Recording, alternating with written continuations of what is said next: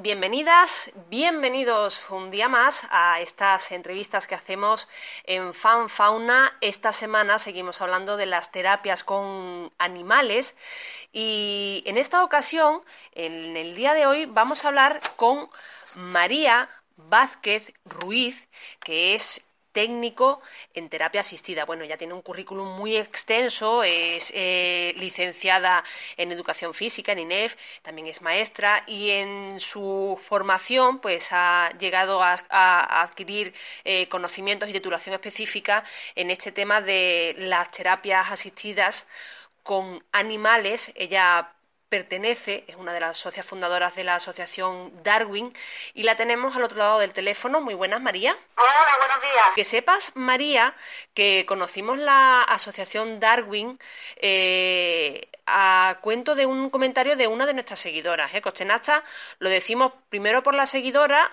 a la que agradecemos su aportación.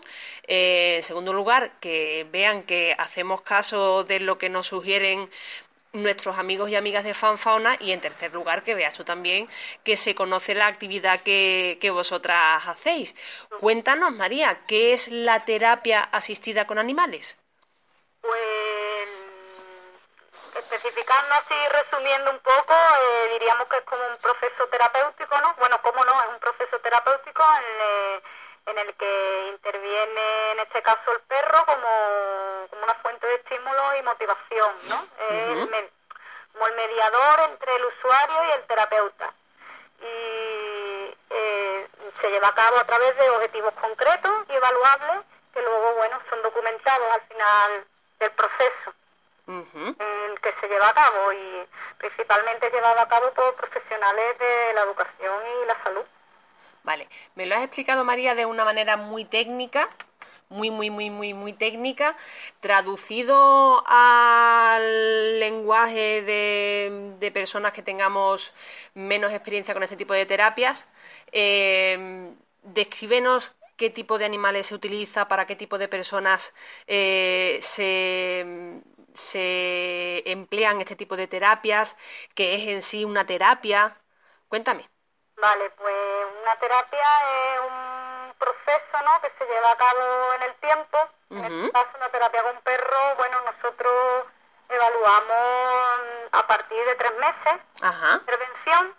Y, bueno, como me has dicho antes que lo comentamos técnico, para sintetizar diremos que el perro, en este caso que nosotros el estímulo que, que presentamos al, al residente o al usuario, es el, el mediador, es entre el terapeuta y el residente. Ajá.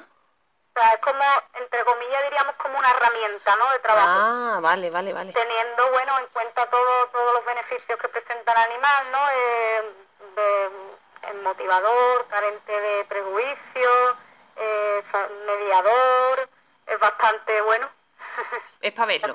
Tiene, tiene pinta de que, de que sea, porque además entiendo, por lo que miraba en, en, en vuestra página web, eh, que realizáis ejercicios y tratamientos destinados a, a distintos pacientes, a distintos eh, síntomas o, patologías, ¿no? Sí, sí, los beneficios, bueno, eh, están incluidas todas las áreas, ¿no? A nivel cognitivo, psicológico, físico, social, emocional. Y, y está, bueno, eh, nos dirigimos a personas pues con discapacidad física, psíquica o sensorial, a personas que están en centro de día, residencial, ocupacional, eh, personas con riesgo de exclusión social o que en situación de riesgo de exclusión social, diríamos pues menores, violencia de género, ¿no? Para trabajar, por ejemplo, autoestima, mejorar el estado de ánimo, eh, tener algo con lo que ilusionarse, ¿no? De nosotros hemos tenido, por ejemplo, residentes que, han dejado de hacer lo que estaban haciendo porque veníamos nosotros con los perros. Uh olvidaban, no sabían qué día estaban, pero sabían que los martes venía el perro. Entonces, claro, eh, eh, la verdad que es una pasada. Eh, hablabas en, en, los ejemplos que nos ponías de situaciones concretas en las que utilizáis este tipo de terapias y me ha llamado la atención. Hablabas de casos eh, relacionados con eh, exclusión social o, posibilidad de, llegar a ella. Eh, cuéntame concreta ¿Cómo sería, por ejemplo, una terapia o un ejercicio destinado a una persona en esta situación? ¿Vosotros vais con vuestro perro, vosotras, porque sois dos niñas la, la sociedad fundadora, eh, María y Ana, si no me equivoco, dos niñas, bueno, dos mujeres, yo lo digo de lo de niña con toda la confianza del mundo, como la que habla de mis amigas, María. Eh, ¿Vosotras vais al centro o vais a, no sé, a la asociación? Cuéntame. al centro para que no haya habituamiento al estímulo. Ajá. Nosotros presentamos el perro todos los días para trabajar a nivel emocional, pues ese estímulo pues se va desapareciendo, ¿no? Que no es lo mismo que vayamos un día a la semana o dos días a la semana, que normalmente eh, el periodo ¿no? de tiempo que se suele Sí, utiliza la terapia. ¿Te refieres al estímulo de la persona que recibe la terapia? Sí. Vale. Vais un día o dos veces a la semana para que ese estímulo permanezca, ¿no? Exacto, exacto. Y bueno, vamos trabajando en diferentes áreas, a nivel físico, social, emocional, como cognitivo, como te comentaba. Y bueno, dependiendo también del ámbito, ¿no? La área de trabajo, pues los objetivos difieren. De hecho, nosotros trabajamos mano a mano con los terapeutas y psicólogos de los centros, que conocen bien las necesidades de, su, de sus residentes o personas que van a participar en, las terapias. Incluso obligatoriamente habría que hacer una selección ¿no? de personas que van a participar en dicho programa, ya que bueno, que no todas las personas pueden intervenir, ¿no? Participar. ¿Y por qué? ¿De, qué, de qué depende? ¿De, su actitud? De por ejemplo, hay personas que, no le, que realmente no les va a aportar nada por el estado en el que están. Ajá. por ejemplo, demencia, ¿no? El Alzheimer, también el Alzheimer o personas que tienen un alto grado de demencia pueden desarrollar conducta agresiva o inapropiada, diríamos en este caso, ¿no? Eh, con los perros. Y bueno, realmente el perro... Eh, tiene que estar en un clima de, de seguridad, ¿no? Nosotros, aparte de, bueno, de mirar los beneficios de las personas, también controlamos que los perros que con los que llevamos trabajando mucho tiempo y a los que hemos llevado mucho tiempo para que puedan asistir a, a centros, eh, siempre trabajan en un clima de seguridad, ¿no? Y controlado. La selección de los, de los perros que participan con vosotras en estas actividades, ¿la hacéis vosotras? ¿Los educáis vosotras? Sí, sí, sí. Ana, mi compañera, es bióloga y, y administradora, educadora canina. Y, y, bueno, ella lleva a cabo junto conmigo no la selección de los perros. Nosotros en este caso eh, hemos seleccionado perros, nos ha costado bastante y nos ha llevado mucho tiempo porque queríamos que fueran perros abandonados, perros adoptados. En el caso de Lolo, por ejemplo, somos su tercera familia y en el caso de Tina, pues está abandonada y en el caso de Gota, pues no podían hacerse cargo de ella. O sea, perros que, bueno, que realmente también ayudan a empatizar ¿no? con el residente y el usuario, ¿no? Y, además, bueno, el hecho de crear conciencia, ¿no? Que son animales, pues, que no no llevamos a cabo el mismo proceso, diríamos, de, de perro de terapia que a lo mejor otras entidades. Claro. Pero lo hacemos desde el punto de vista también educativo, ¿no? De crear conciencia, que son perros, bueno, que a lo mejor tienen más limitaciones físicas por el hecho de que no han sido educados desde cachorro o preparados para esto desde cachorro, pero que sí es verdad que, bueno, que, que las condiciones que tienen que reunir las reúnen a nivel eh, físico y sanitario. Entiendo por lo que dices que, mm, aparte de las cualidades que tenga el animal, eh, no es necesario ningún tipo de raza, entre comillas, determinada ni nada para hacer este tipo de terapias, ¿no? Sino simplemente las cualidades del, del, animal en sí, que tenga esa, esa actitud. Nosotros, bueno, los perros que hemos tenido, los hemos tenido durante tres meses en acogida, hasta que el perro, bueno, pues realmente su verdadera personalidad a partir de los tres meses es cuando suele empezar a mostrarla, una vez que son acogidos. Y, bueno, eh, hay perros que los hemos tenido que ser de nuevo, los hemos tenido en acogida, los hemos vuelto a hacer en adopción, los hemos felizmente adoptado. Y bueno, y en el caso de, de Lolo, por ejemplo, y Gota, pues eh, se han quedado con nosotros.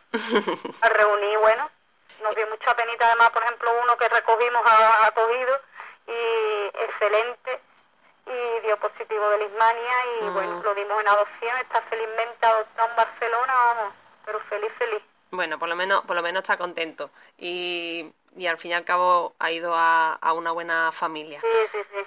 El eh, es... verdad que, que, bueno, que en vuestro caso no es solamente, vamos, que ya de hecho os honra el hecho de emplear animales adoptados, pero es verdad que en vuestro caso mm, tienen un fin específico importante y es verdad que necesitáis que tengan una serie de cualidades que no son las típicas probablemente para cualquier otro mm, perro que, que, que esté puesto en adopción. Eh, ¿Cómo describirías tú la situación actual en la provincia de Cádiz, que es donde nosotros nos movemos en fanfauna, de sobre conocimiento ¿eh? de terapias con animales? Bueno, pues la aceptación con respecto a las terapias asistidas con animales eh, creo que crea hay un, bastante desconocimiento al respecto, a pesar de que bueno sí ha sido bastante demandada, pero por falta de recursos bueno de la asociación no tenemos recursos no suficientes para hacer frente a los gastos que conlleva llevar a cabo un programa de terapia de al mínimo tres meses. Y, y sí ha sido demandado por centro, por residentes, por padres de, familiares de residentes, y, pero bueno, mm, debido a, no sé, mm, desconocimiento, podríamos decirlo así, no, no se han podido llevar a cabo Sí es verdad que en otras provincias, ¿no? Eh, por ejemplo, en, en, hospitales como el Torreón de Ardoz han introducido en, recintos hospitalar, hospitalarios, incluso, bueno, pues demostrando, ¿no? Que la terapia con animales reduce hasta un 60% el uso de fármacos. o sea que no estamos hablando de cualquier terapia sería un complemento a las terapias asistentes, no es como no, no sería como terapia alternativa. Yo creo que está enfocado un poco, la gente lo, lo, lo ve como una terapia alternativa. Y no es eso. No, es más, es una terapia complementaria. ¿Y cómo podemos llegar a, a recibir esta, este tipo de terapia? ¿Cómo puedo llegar hasta vosotras? Pues nosotras, bueno, tenemos unos, por así decirlo, ¿no? Como unos bonitos así de, de regalo, ¿no? Ajá. En el que, bueno, en el que se, bueno, como la propia palabra dice, ¿no? Puedo regalar terapia, ¿no? Y bueno, mira, pues voy a... Eh, mi abuela, que estaba por las tardes sola en casa, me gustaría que hicieran una visita y que trabajaran con ella, pues, el tono muscular, la motricidad fina, la motricidad gruesa, a nivel emocional también, que tuviera una ilusión, eh, estuviera motivada, esperara la llegada del perro, no sé, ¿no? todos los beneficios que aporta al fin y al cabo la terapia con animales. En este caso, o, para centros, o, incluso otras asociaciones, pues se pueden poner en contacto con nosotras y en la página web tienen el, tienen el teléfono, tienen el mail en darwinterapianimal.com y, bueno, nosotros le comentamos un poco cómo la llevaríamos a cabo. Los costes mínimos que serían mm, simplemente para mantener el programa. Y como asociación que, que sois, María, ¿cómo podemos hacer para ayudar a que esta asociación continúe funcionando? Estupendo. Pues principalmente voy a aprovechar para, para agradecer a Mascota Ávila que nos hace un porcentaje de descuento. Ahora hablo yo con el de Mascota Ávila para el tema de la publicidad y eso. De descuento para, para los gastos de los animales y, la clínica veterinaria animalia que también nos hace descuento en, las vacunas y, y, bueno, el control ¿no? que le llevamos a, a los perros que intervienen. Y tenemos activo el teaming eh, no sé si, bueno, para que lo conozca, es una donación solidaria de un euro al mes, el que nos ayudan con los gastos, bueno, tanto de los animales como de eh, llevar a cabo un programa. Y patrocinadores no tenemos, así que si alguien se anima. vale. y bueno, de todas formas nos pueden llamar, nos pueden escribir para cualquier duda o sugerencia. La asociación está abierta también a ideas y, aportaciones de, de la gente que quiera ayudar o participar en el proyecto. Muy bien. Pues María, muchas gracias por atender a la petición de Fanfauna y a la de sus seguidores y seguidoras por conocer un poco mejor el trabajo que hacéis. Os agradecemos también precisamente el trabajo que desarrolláis y que lleváis a cabo porque sabemos que es muy interesante y os emplazamos, por cierto, a haceros una visita un poco más adelante para el programita de tele, ¿vale? Que estamos preparando para, para Chiclana. ¿Os apetece? Estupendo. María, muchísimas gracias por atendernos. Gracias a vosotros. Un abrazo, guapa. Hasta luego. Hasta luego.